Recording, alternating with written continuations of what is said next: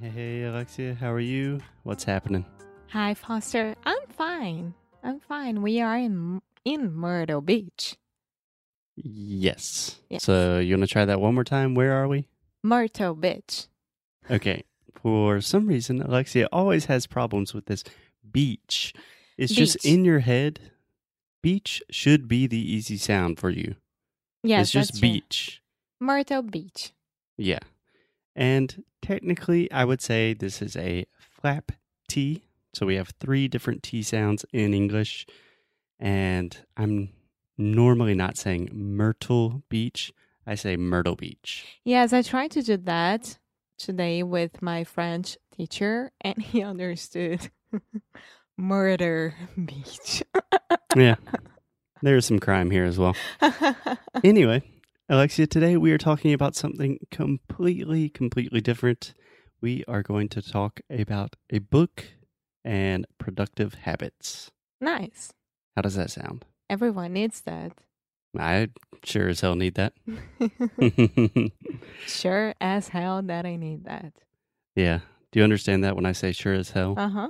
yeah. In general, you can add as hell to most phrases and it just makes Hell it more intense, right? Like, Like that was fun as hell.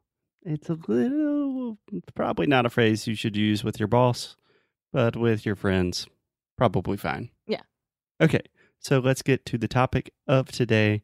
We are talking about the book Seven Habits of Highly Effective People. which in Portuguese would be Sete Hábitos das Pessoas Altamente Eficazes. Yes. Have you heard of this book? Do you know this book? No.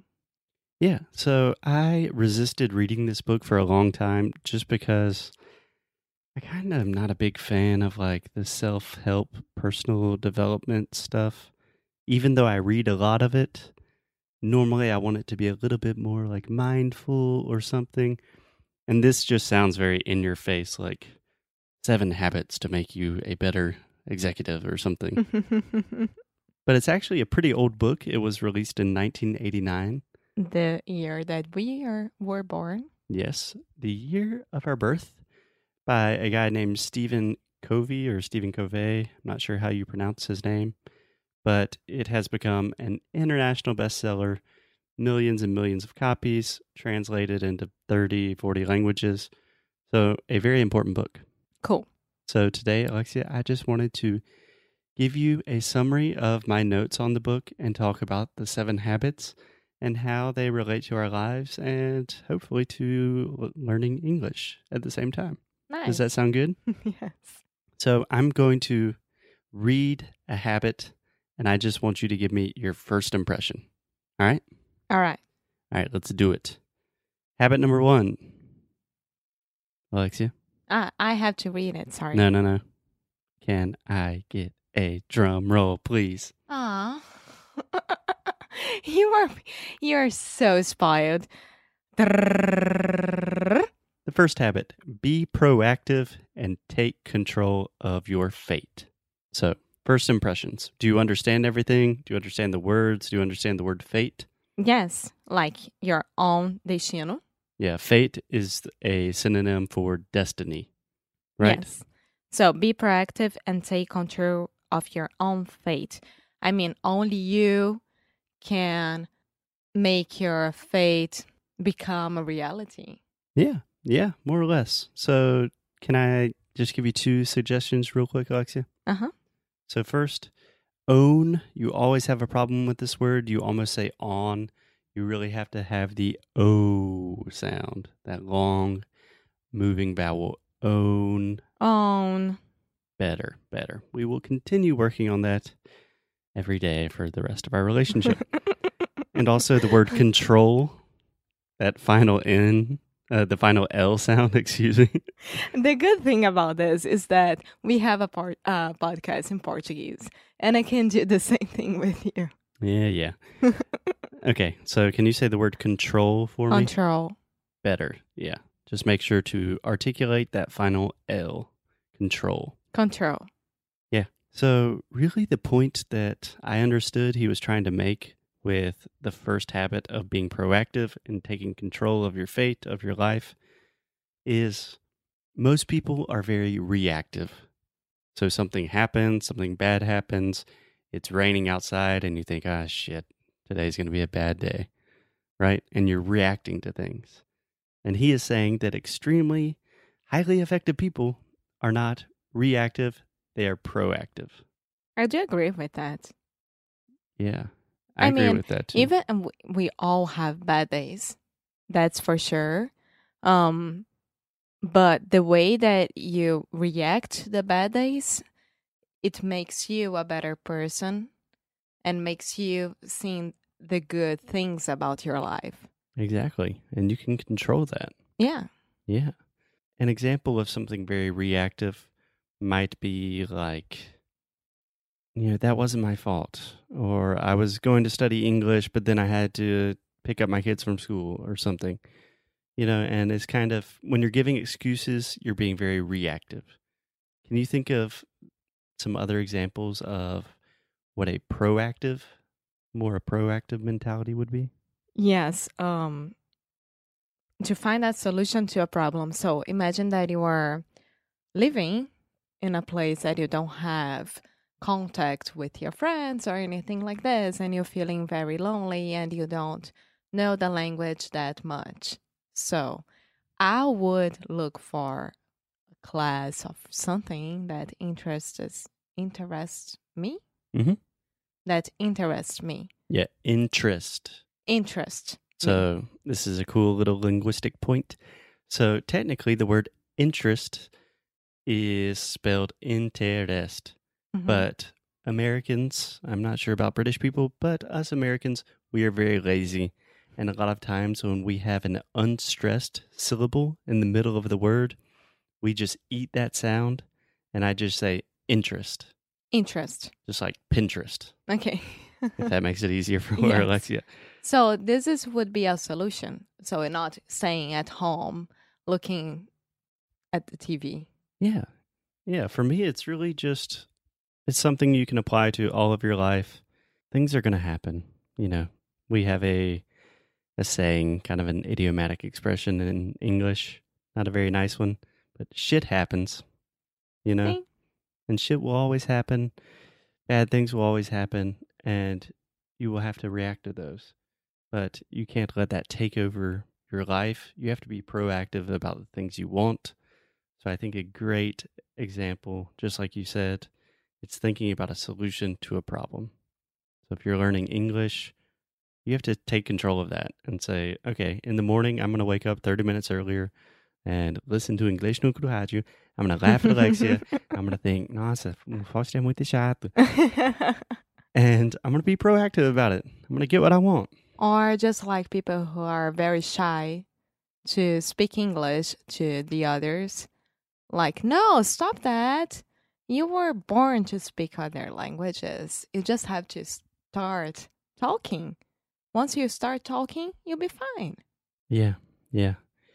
Yeah, we talk a lot about confidence and stuff on this show. So if you need other resources, how to overcome shyness, we have a lot of tips for you in other episodes as well. Yeah. Okay, Alexia, let's go to habit number two. Habit number two can I get a drum roll, please? Habit number two begin with the end in mind. Begin with the end in mind.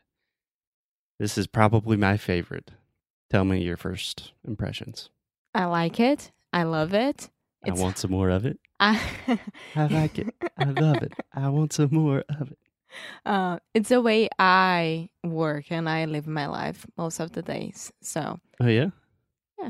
Man, you must be an, a highly effective person. I'm not, but I'm trying.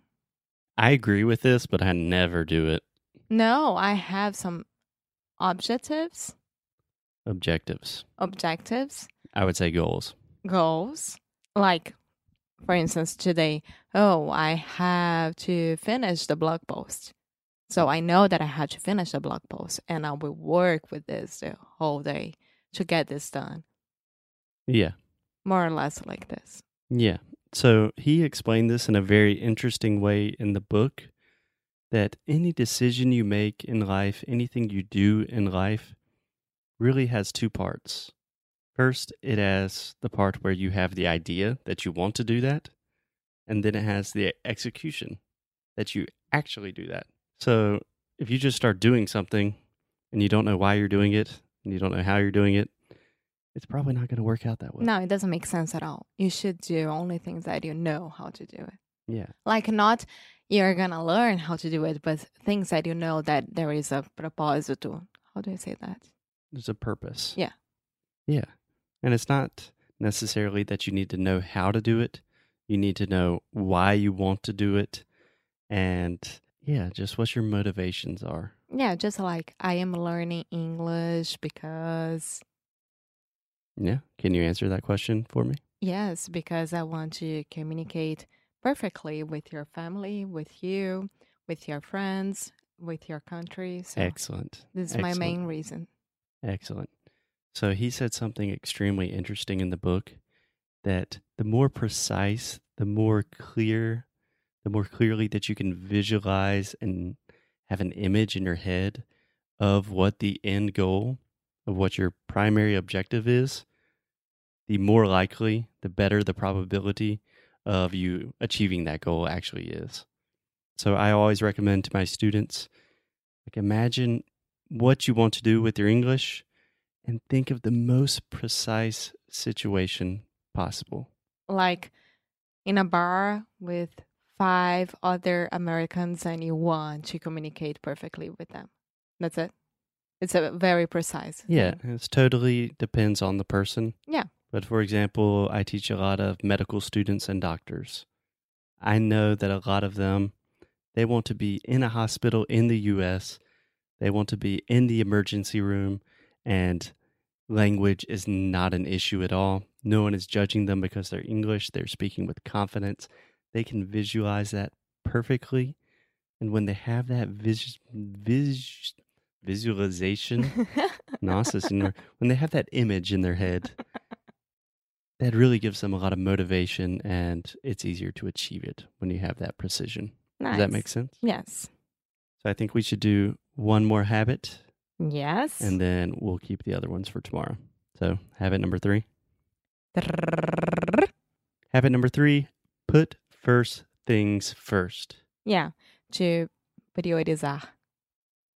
Yeah. Uh, do you know that word in English? Prioritize. Yeah. Prioritize. It's so hard. Prioritize. Yeah. That's one of those words with a lot of R's that you can kind of don't really have to pronounce all the R's. You don't have to say prioritize. Prioritize. You can say prioritize. Prioritize. Yeah. Or you can just say think about what is most important. Yeah. yes. So, what are your first impressions about this when he says put first things first? It has a lot with the second habit. I think that one depends on the other. Yes. Okay. Do you want to explain more? Um again, with the same example with the blog post, right? I know that I have to get this done by the end of the day and I will prioritize this and not start another project because I know that I have to get Yeah. this done. It's a very very easy example, but I think that people can understand like prioritize what's more important for you. Yeah. So, really, the way he explained this in the book is everything that you do in your life has a certain amount of importance to you, right? Yeah.